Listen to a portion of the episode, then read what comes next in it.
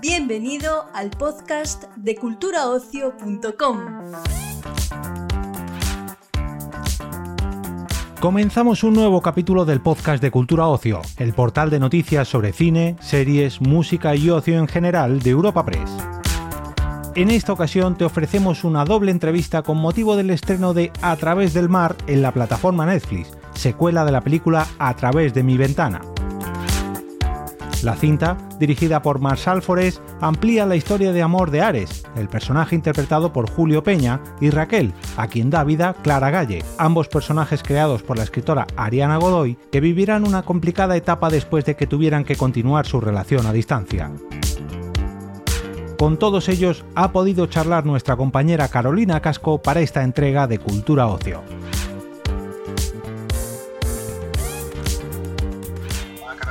Hola, ¿qué tal? Encantada de saludaros. Em, bueno, pues nada, lo primero que, quería preguntaros es que, qué se van a encontrar los espectadores en, la película. Pues va a ser un montón de aventuras, sorpresas y emociones. Hablamos con Mariana que esa es una película que está plagada de ellas y que no va a dejar a nadie indiferente, sobre todo tanto a fans como a nuevos espectadores. Sí, totalmente de acuerdo, mucho drama, ¿eh? Eh, quería preguntaros también cómo ha sido el, proceso en esta segunda película, teniendo en cuenta que no ha habido una adaptación directa, ¿no? Por así decirlo. Si ha sido como más difícil para vosotros, si habéis tenido más libertad creativa, ¿cómo lo habéis gestionado esto? Tiempo, ¿no? Para explorar estos personajes que, que, bueno, seguimos la historia de Ares y Raquel, entonces ahora con esta película tenemos un poquito más de tiempo para seguir su historia que no pasó en los libros, porque en el libro ellos terminaban la historia en el libro 1, y también exploramos mucho los personajes secundarios, entonces yo creo que esta segunda película ha presentado como una oportunidad para abrir como más... Eh, esos caminos con esos otros personajes también.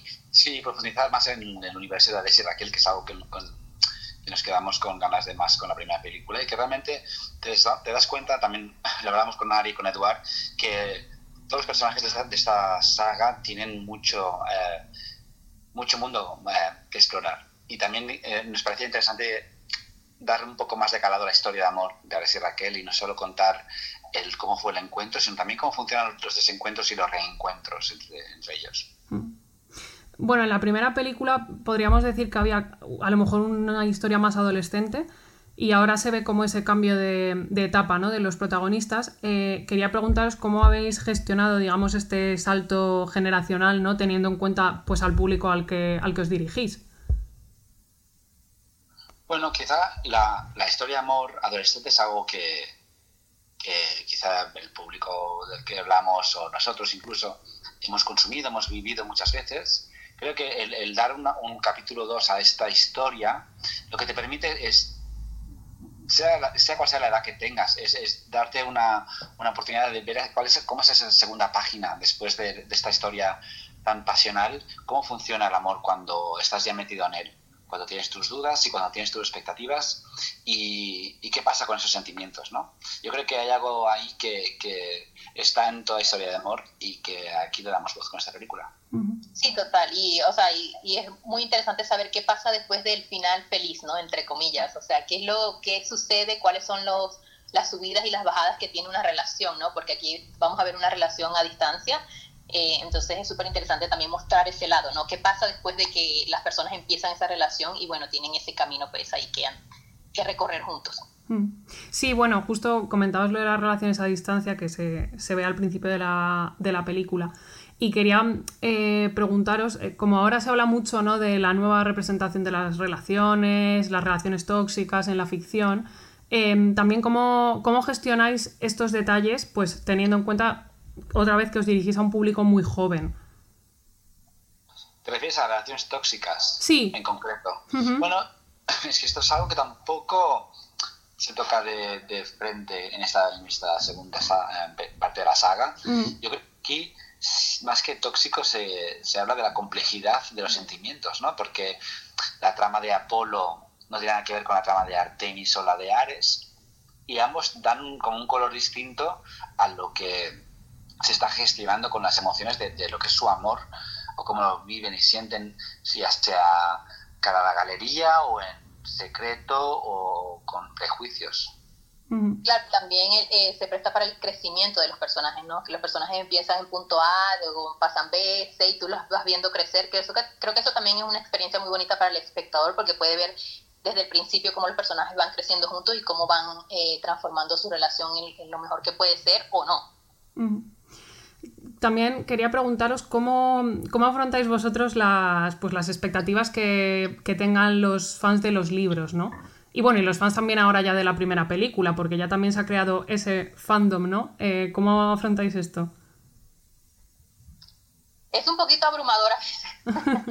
a veces hay que tomar como un paso atrás y como que relajarte y salirte un poquito de las redes. Eh, pero la verdad es que es muy bonito ver que tu historia llegue a un público que jamás en la vida supiste que iban a llegar, como por ejemplo hay países súper random que a veces me llegan mensajes en idiomas que no entiendo.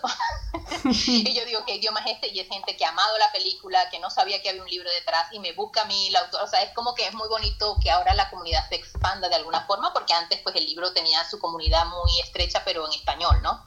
Y ahora eso se ha expandido a muchos otros países y la verdad que para mí ha sido una experiencia muy, muy bonita. Claro, es que en verdad también fue una sorpresa tan grande cómo funcionó la primera película, que de 90 millones de cuentas de Netflix que han visto la película entera. O sea, es algo que ni, nadie, ni Ari ni yo nos, esperábamos. Al menos están de esta manera. Era una película que hicimos con, con, mucho cariño, con mucho amor, pero era una película más bien pequeña.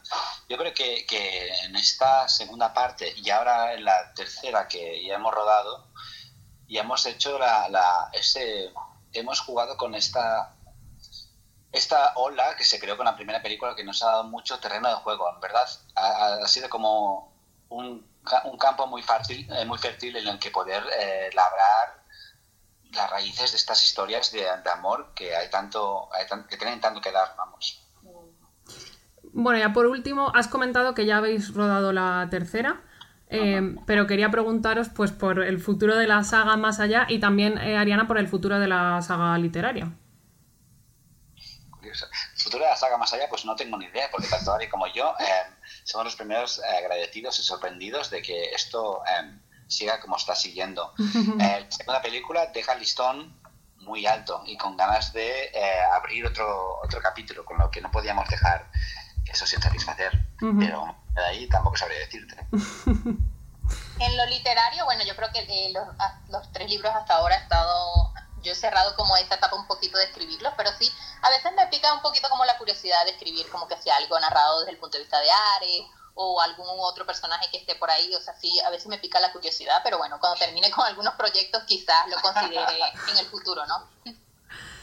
Pues nada, esa era la última. Eh, muchísimas gracias por vuestro tiempo y mucha suerte con el estreno.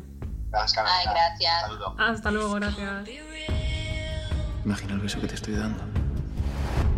El resto vas a tener que imaginártelo tú.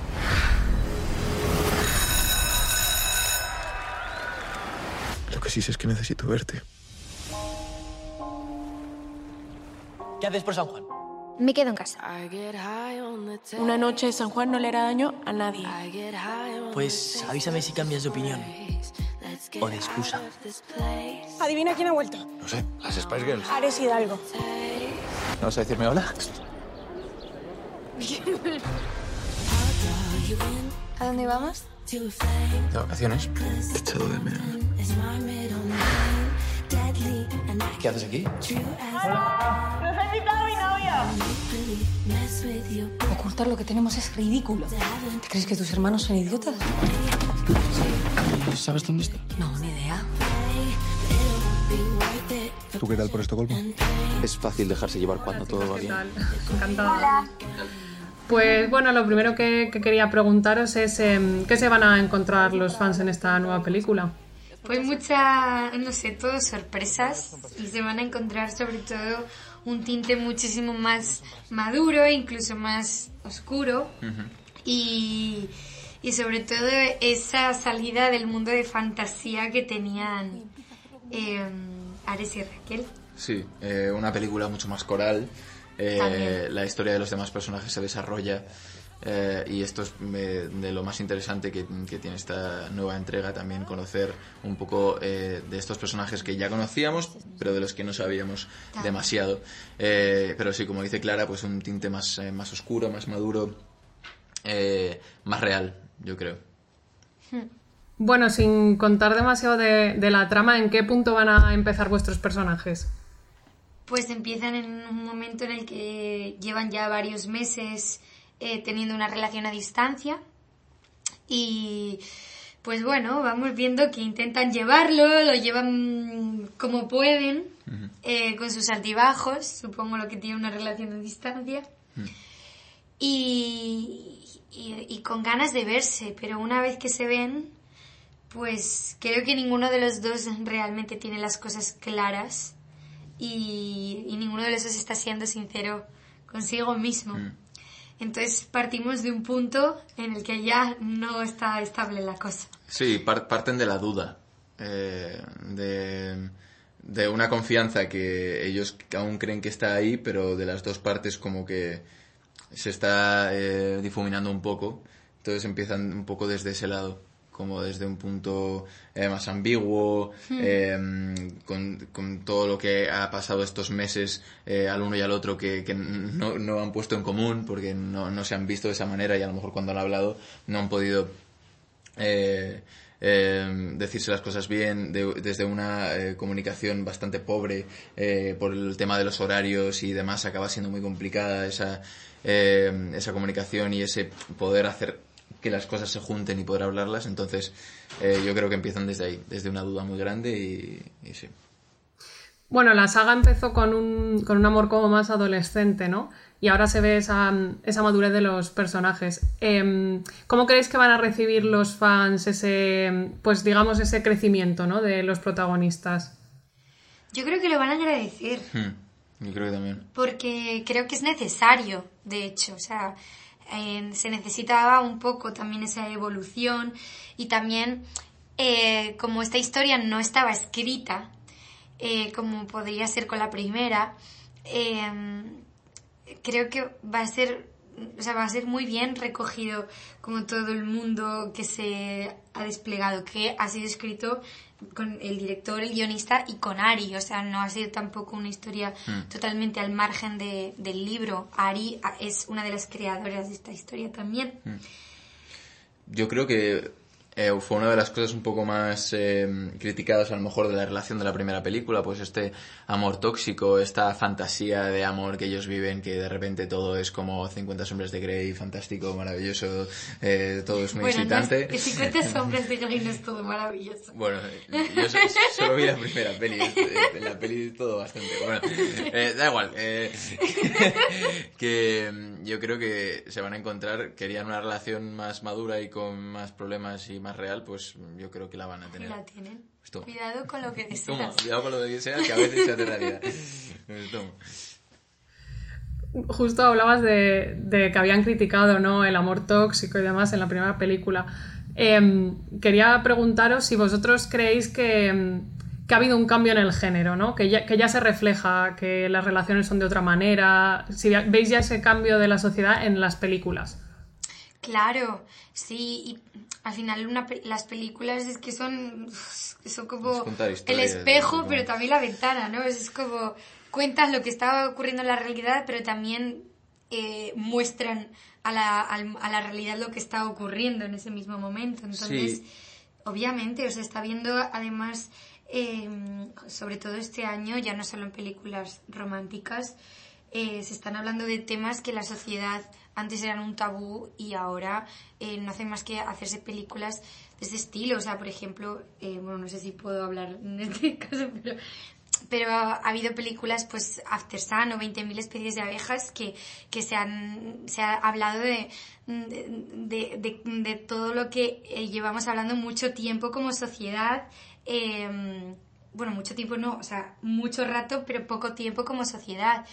Y claro que va evolucionando también la, lo que es la ficción eh, con, eh, con, nosotros y con nosotras, porque justamente eh, eso es lo que nos ha dado siempre el cine y la cultura, mm. que es abrirnos la mente pero desde nosotros mismos. O sea, realmente somos nosotros los que producimos esa evolución. Y, a veces incluso, hablando de la primera película, a veces incluso no queremos ver el amor tóxico, no queremos eh, admitir que, que, haya una película que, que, tenga un tipo de relación así, pero es que existe. O sea, el amor tóxico existe y es, es, inevitable que esté en muchas relaciones porque al final es un aprendizaje. Entonces creo que eh, a lo mejor esa relación, eh, en la primera película se habla de la pasión, de este primer momento del enamoramiento. Que, es que es real. Que es real, que yo creo que es el, el, momento del éxtasis de todas las parejas, ¿no?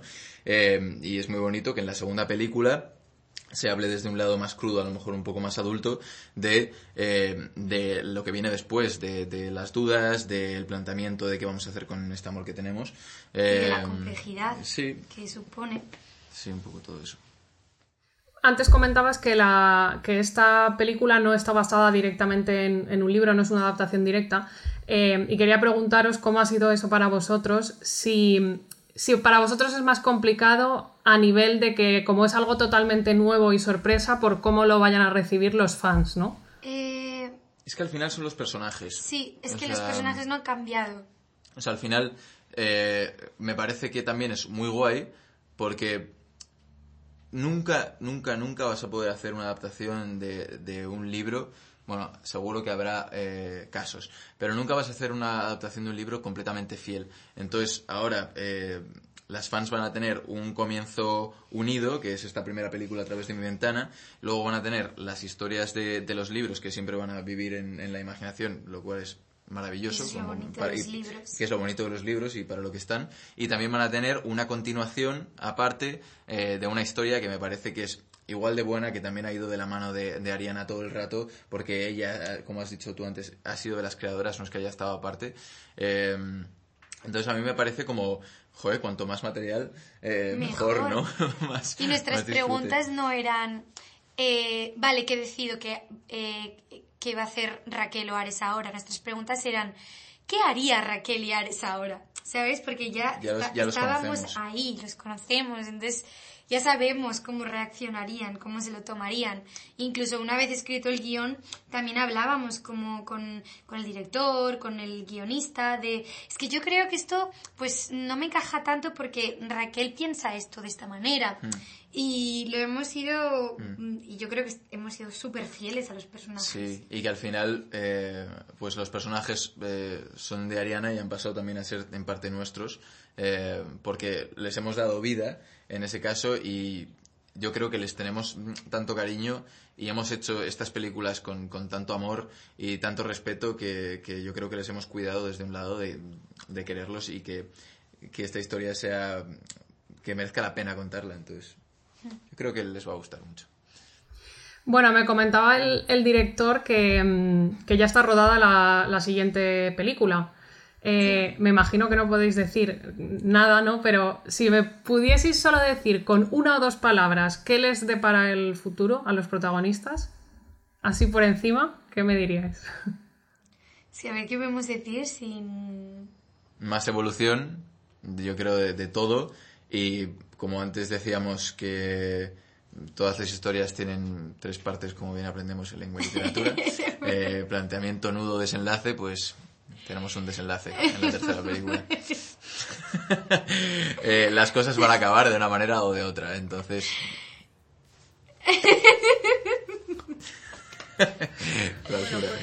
no, sigo que no os quiero meter en líos. Muchísimas gracias, chicos. Es que estamos deseando contar lo que va a pasar en la tercera, pero, No nos dejan, no nos dejan. Primero la segunda. Primero la segunda, eso. bueno, pues muchísimas gracias, chicos, por vuestro tiempo.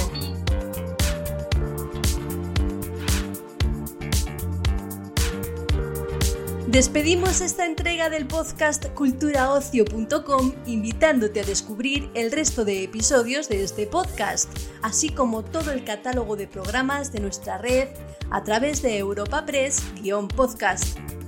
Recuerda, todos ellos están disponibles en las principales plataformas de podcasting.